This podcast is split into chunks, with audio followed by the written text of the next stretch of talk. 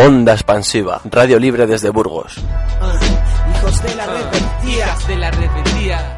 Extendiendo la revuelta en las ondas. Hijos de la rebeldía. termina y dice, "Ey, La gente me dice que yo soy rebelde porque yo digo lo que pienso y hago lo que digo y sigo obstinado como ganado pensando cómo hay que hacer para cambiar algo por ejemplo que haya suficiente pega por ejemplo que hayan casas que no se lluevan por ejemplo que hayan bibliotecas en la pobla ese tipo de cuestiones. ¿cachai? onda? pero por eso me dicen que ando puro escapando.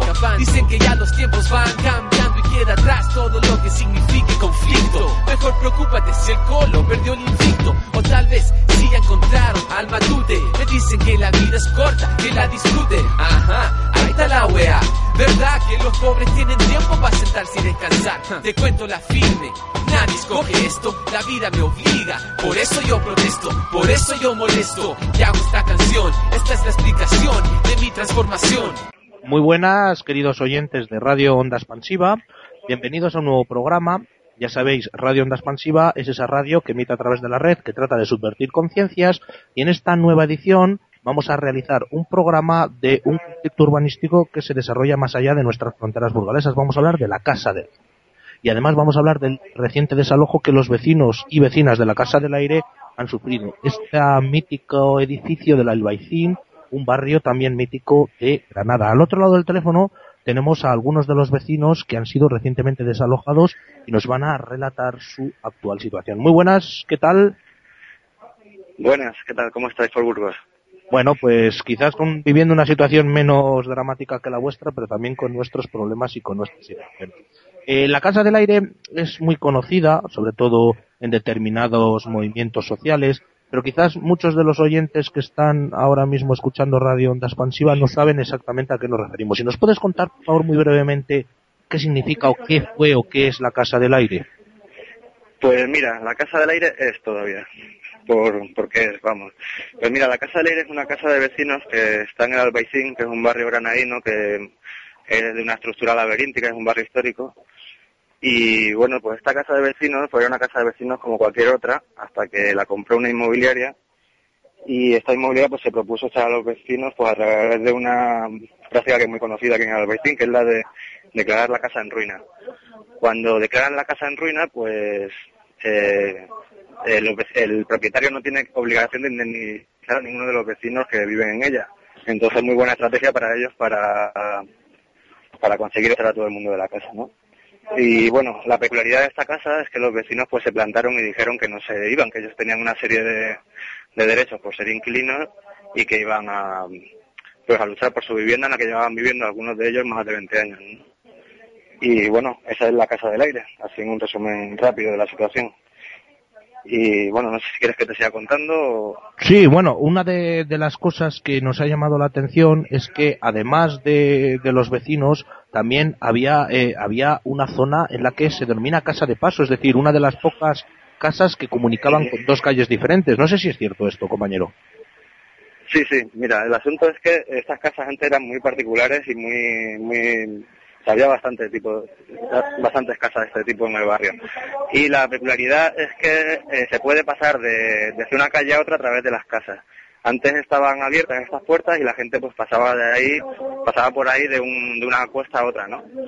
Y bueno, ahora mismo están, la mayoría ellas están cerradas y la Casa del Aire es de las pocas que quedan en el barrio que se mantienen todavía con su estructura interna, pues, pues eso, de casa de paso y esa es la peculiaridad arquitectónica que incluso hace que la casa esté protegida en un nivel de catalogación eh, histórico, vamos. Del no patrimonio, puede, me, no se acaba de, me Sí. acaba de chivar el colega que tengo aquí a mi lado, que es un- como es un poco tímido, no se atreve a coger el micro.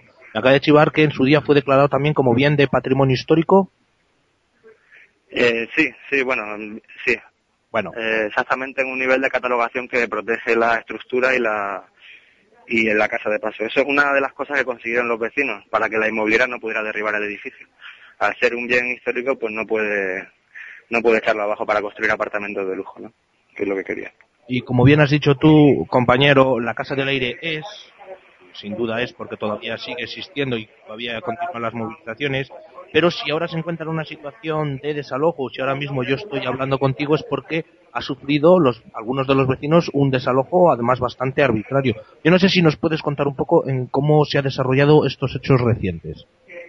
Pues sí, mira, la situación viene desde hace seis años cuando la, la inmobiliaria compró, la primera inmobiliaria compró la, la vivienda, o sea, bueno, el edificio, perdón, y entonces pues empezó a negociar con algunos de los inquilinos de allí que se marcharan y que bueno que a cambio de eso pues les dejaba algunos meses de alquiler y demás. La mayoría de los vecinos no se dieron a este chantaje y bueno se les fueron acabando los contratos y entonces en ese en ese fin de contrato pues lo que hacían algunos vecinos era pues dejar su vivienda pues a otros vecinos que querían seguir peleando por la casa y luchando. En algunos casos pues sus propios compañeros de piso, en otros casos pues gente solidaria con la con, con la causa, ¿no? Y bueno, pues esta, esta situación se ha venido desarrollando durante seis años. En estos seis años, pues la inmobiliaria ha denunciado numerosas veces por usurpación. La verdad es que hemos ganado todos los juicios por usurpación, no han sido capaces nunca de demostrar que allí se estuviera ejerciendo tal, tal actividad.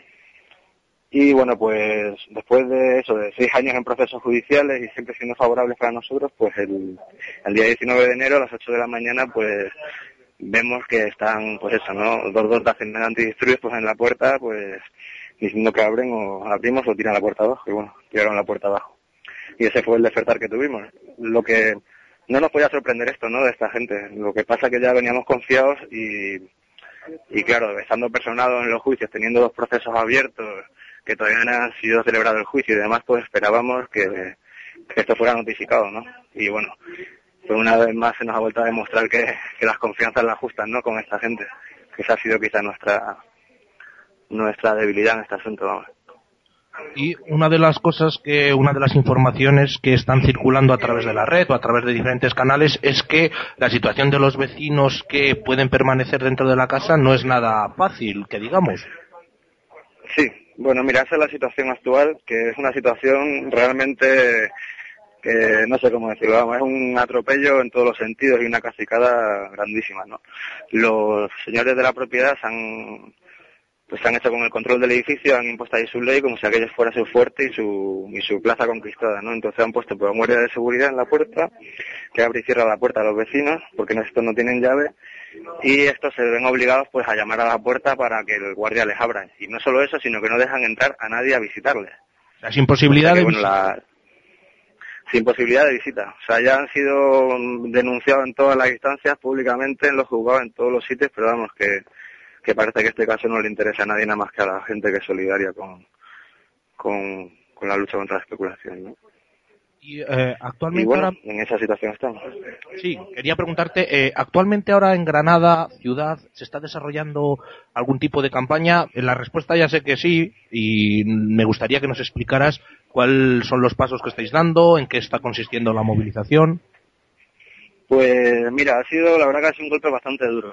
Y entonces, una cosa que nadie se esperaba, y bueno, pues las movilizaciones sí se han, producido, y bueno, la primera semana después de, de, del desalojo, pues bueno, el mismo día se hizo una concentración en la puerta, se fue a denunciar públicamente a la Oficina de Rehabilitación del Bajo Paisín, que es una entidad de la Junta de Andalucía, pues la colaboración con, con, esta inmobiliaria, ¿no? Y con los atropellos que estaban sucediendo.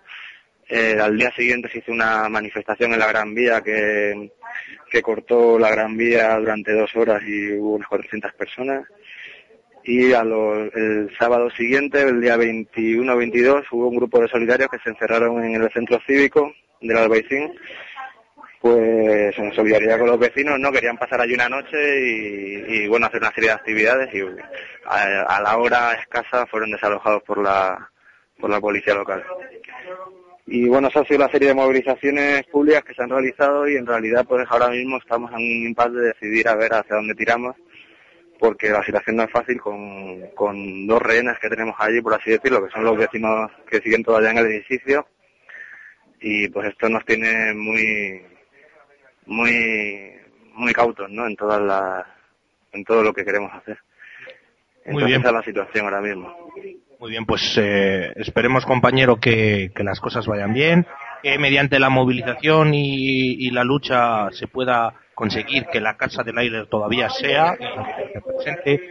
Y eh, lo que voy a comentarte es, vamos a poner un poco de música y me gustaría que nos pasaras después de la música a alguno de los vecinos que estamos oyendo que se encuentran, que se encuentran por allí. Pues muchas gracias, compañero. Muchas gracias a vosotros, compañeros. Venga, saludos.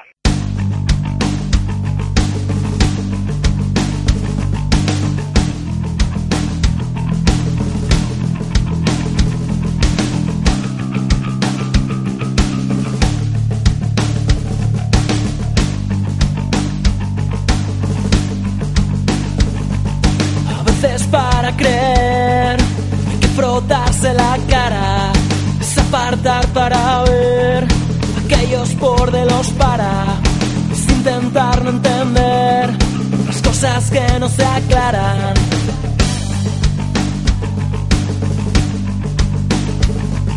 A veces para crecer hay que podarse las ramas, es aprender a caer con las manos atadas, es aprender a perder sobre la cama.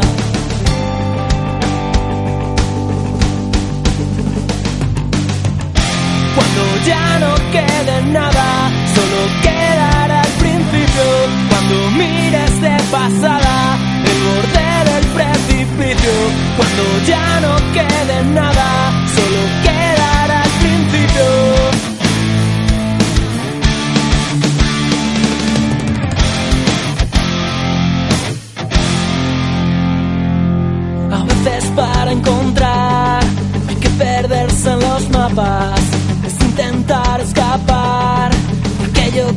nos atrapa. Veces para llegar hay que empezar por la tapa. Eh, como decíamos a nuestros oyentes, vamos a hablar ahora con una de las vecinas que está actualmente residiendo todavía en la, clase de- en la Casa del Aire, en el interior. Muy buenas, Clara. ¿Qué tal te encuentras? Pues bueno, estoy bastante agobiada porque la situación que estamos viviendo los dos inquilinos que quedamos en la casa es completamente increíble. Yo no pensaba, bueno, en ese país pasan muchas cosas, ¿no? Pero lo que nos, está pasando a nosotros es completamente increíble. Estamos viviendo dos vecinos que tenemos el contrato, que hemos pagado los meses de alquiler, con unas amenazas totales por parte de la inmobiliaria. En principio, no nos quieren recoger los contratos de alquiler, el pago. Pero esa fue su tarjeta de presentación, porque cuando llegaron a la casa recién comprado a una inmobiliaria que llevaba un año intentándonos echar y que había visto que nuestro interés de quedarnos era absoluto y que no pensábamos abandonar las viviendas y que éramos capaces de defenderlas a todos los niveles, con recursos administrativos, con recursos judiciales, difu- difundiendo nuestro conflicto en todos lados, en la calle, en asociaciones, en prensa, en todo lo que teníamos a nuestra mano, pues desistieron y vendieron. Y esta inmobiliaria, Edivara, Sociedad Limitada, Barasol, se han cambiado de nombre un montón de veces. Antes eran Edivara Grupo Sol, fueron Edivara Eurosol, ahora incluso en la calle donde están en Granada no pone Edivara, solo pone Barasol, ¿no? Porque parece que su nombre ya está un poco mal visto, ¿no? Porque llevamos cinco años denunciando lo que esta inmobiliaria está haciendo con nosotros, ¿no? A mí me parece que, no sé, que es una cosa muy inhumana, que por dinero, por especulación inmobiliaria, se puede echar a los vecinos como se les ha echado en nuestro barrio, en el Albaicín, donde se han expulsado a, bueno, pues no sé, a las, eh, tres cuartas partes del barrio, casi ha desaparecido en unas décadas de los vecinos. Y luego se ha repoblado de turistas, de visitantes extranjeros, de gente que tiene su tercera o su cuarta residencia para cuando vienen por Granada. Pero el barrio como barrio, Albaicín, ha desaparecido. Y cuando quisieron hacerlo con nuestra casa, pues nos negamos a que nos sacaran tan fácilmente. Y esa inmobiliaria llegó sin reconocer ningún alquiler y sin reconocer contratos que teníamos con otras inmobiliarias anteriores y con el dueño antepenúltimo a la llegada de las inmobiliarias.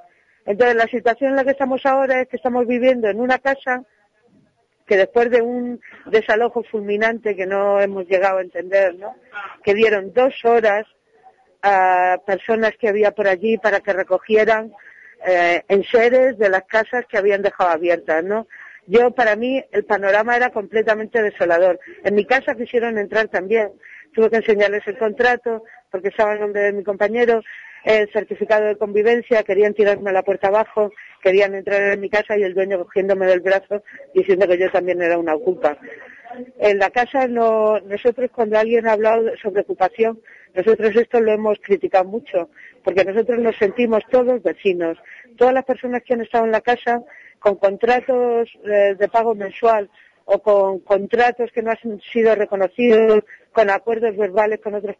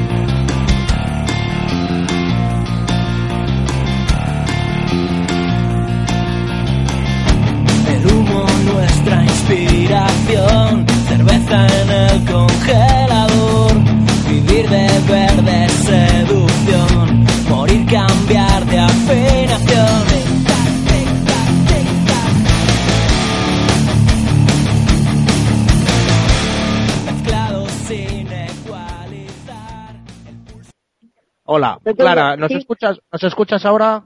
Sí, ahora te escucho, sí.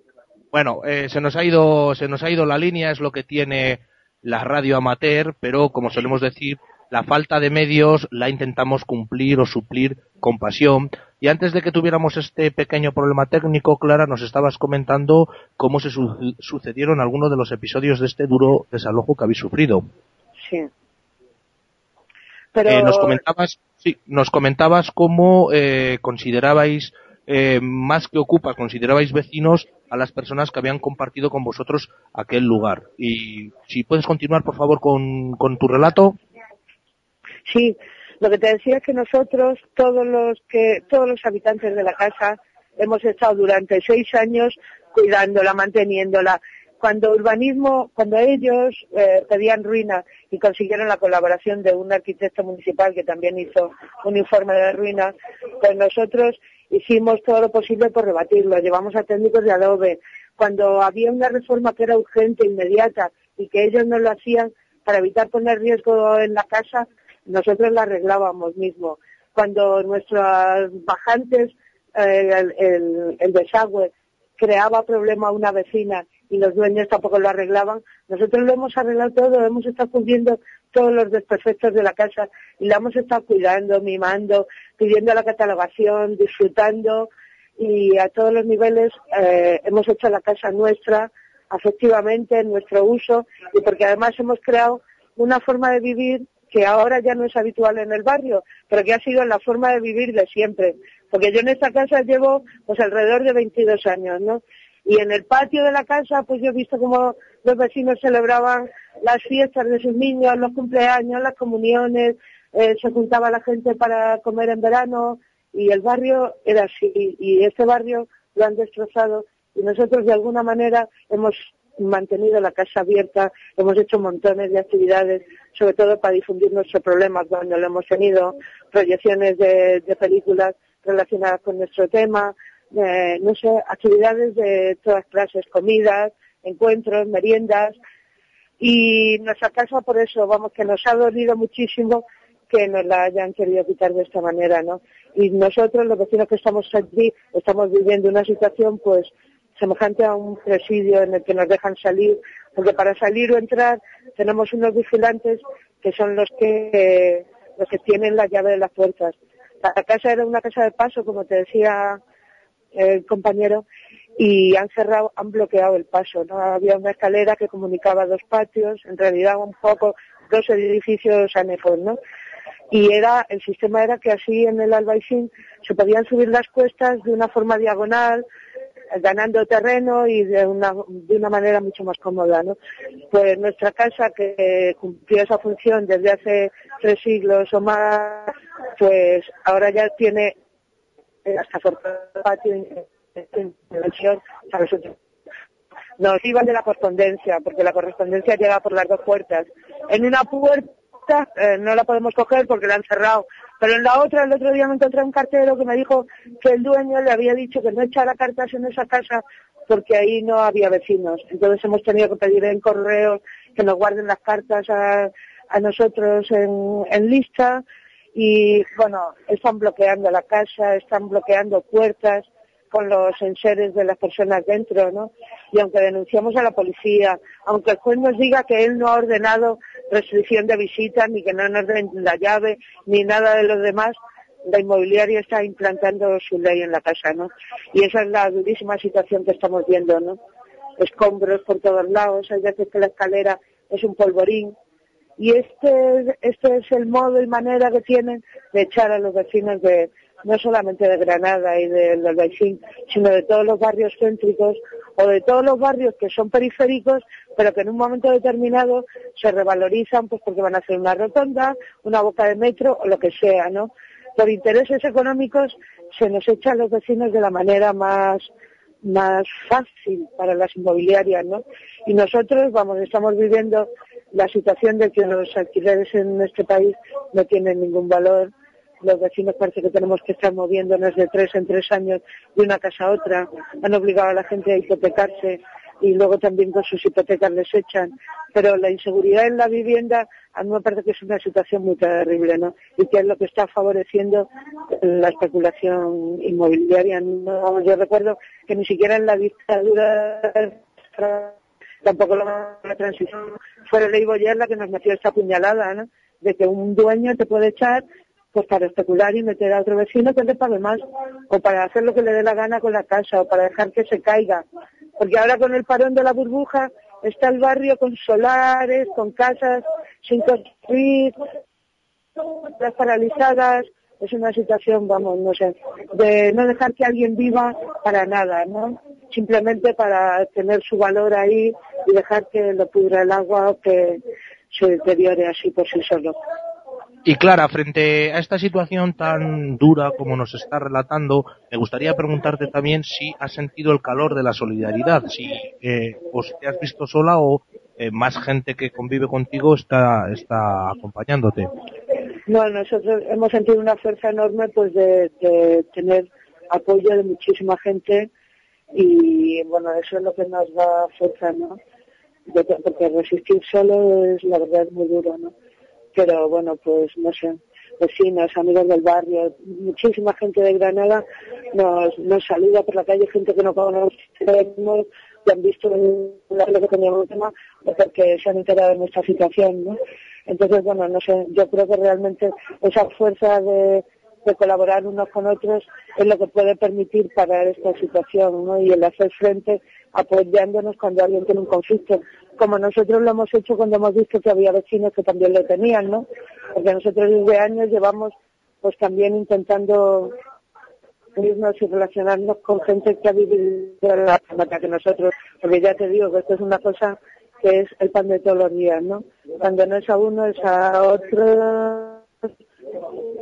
Sé.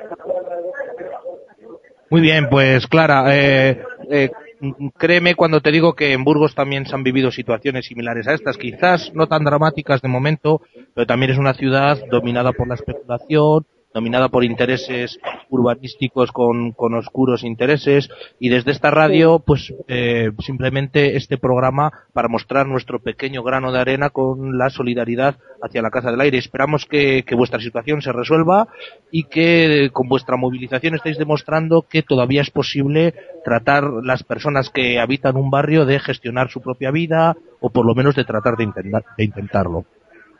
Oh, muchas gracias. Nosotros de Burgos vimos un documental que era de quién es la calle, que nos, gustó muchísimo, lo vimos en el patio de la casa y mando un saludo, un saludo a Burgos, amigos que tenemos allí y a toda la gente que está también intentando hacer algo contra esto. Pues un saludo recogido, el documental de Quién es la calle que narraba, como muy bien dice la compañera, la lucha contra el parking de Gamonal. Es más, yo sí te soy sincero, eh, también he conocido a uno de los compañeros, uno de los vecinos de Granada, que nos estuvo explicando también aquí cómo era la situación y cómo era la situación que estáis viviendo. Pues muchas gracias Clara, ha sido un auténtico placer, mucha suerte y eh, quizás nos volvamos a encontrar en un futuro, quién sabe si, si lejano o cercano. Muy bien. Pues nada, Hasta luego, Clara, muchas gracias. Hasta luego, chao.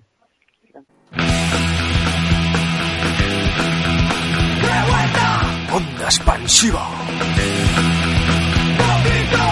Abriendo brecha. Radio Libre desde Burgos. ¡Directa! El capitalismo ha constituido organizaciones por encima de los estados. Yeah.